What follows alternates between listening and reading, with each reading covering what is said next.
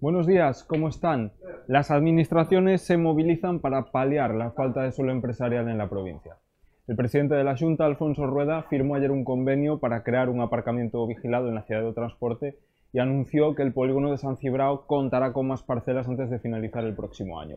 Nos lo cuenta Brais Iglesias. El polígono de San de las Viñas contará con su ansiada ampliación antes de que acabe el año 2025. Así lo aseguró ayer el presidente de la Junta, Alfonso Rueda, en una visita a la ciudad de Do Transporte. Ayer Rueda, con empresarios del polígono y con el presidente de la Diputación, Luis Menor, firmó un convenio a tres bandas para poner en marcha una nueva área de estacionamiento seguro para camiones. Esta estará ya rematada antes de que acabe este mismo año. Pero fue en este acto en el que anunció que la ampliación del polígono, que se dotará de más de 300.000 nuevos metros cuadrados de parcelas, se prevé tener la lista antes de que acabe el año que viene. Además, hoy contamos en el periódico que avanza la ampliación para el Parque Empresarial de Pereiro y también la puesta en marcha del Parque Empresarial de Pedernal Allariz, que ocupará terrenos del fallido Parque Industrial del Val Raveda. Más temas. El Servicio Galego de Salud presentó a los profesionales del área sanitaria su estrategia de economía circular.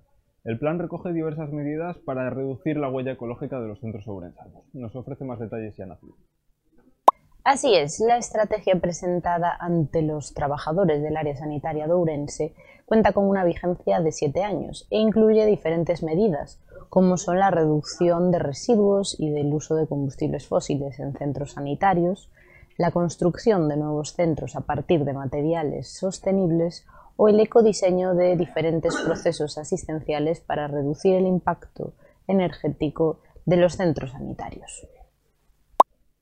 Otros asuntos. El templo budista de San Amaro sufrió un virulento incendio que acabó calcinando su estructura. Las llamas se iniciaron en la tarde de ayer y el edificio se consumió prácticamente, quedó arrasado y con el tejado derruido. Este fuego acontece 15 años después de que los monjes budistas arribaran al núcleo de Ventoselo. Cambiando de tema, la Policía Nacional detuvo a seis ultras de hooligans, un grupo de seguidores de la Unión Deportiva Ourense, por supuestamente dar una paliza a un trabajador de hostelería en la Plaza de Ferro. Sucedió el pasado 3 de junio, sobre las 4 de la madrugada, cuando un grupo de encapuchados agredió a la víctima con diversos objetos contundentes.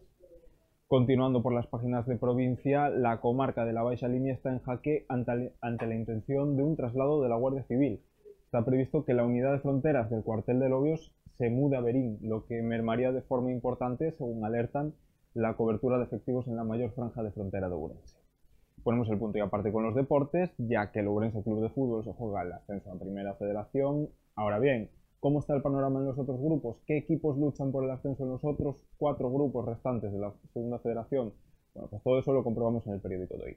De momento acabamos aquí, pero ya saben que pueden profundizar sobre todos estos temas en la edición papel y en nuestra edición digital, la región.es. Como siempre, como cada día, les agradecemos su atención, les deseamos que disfruten del café y que tengan un buen miércoles.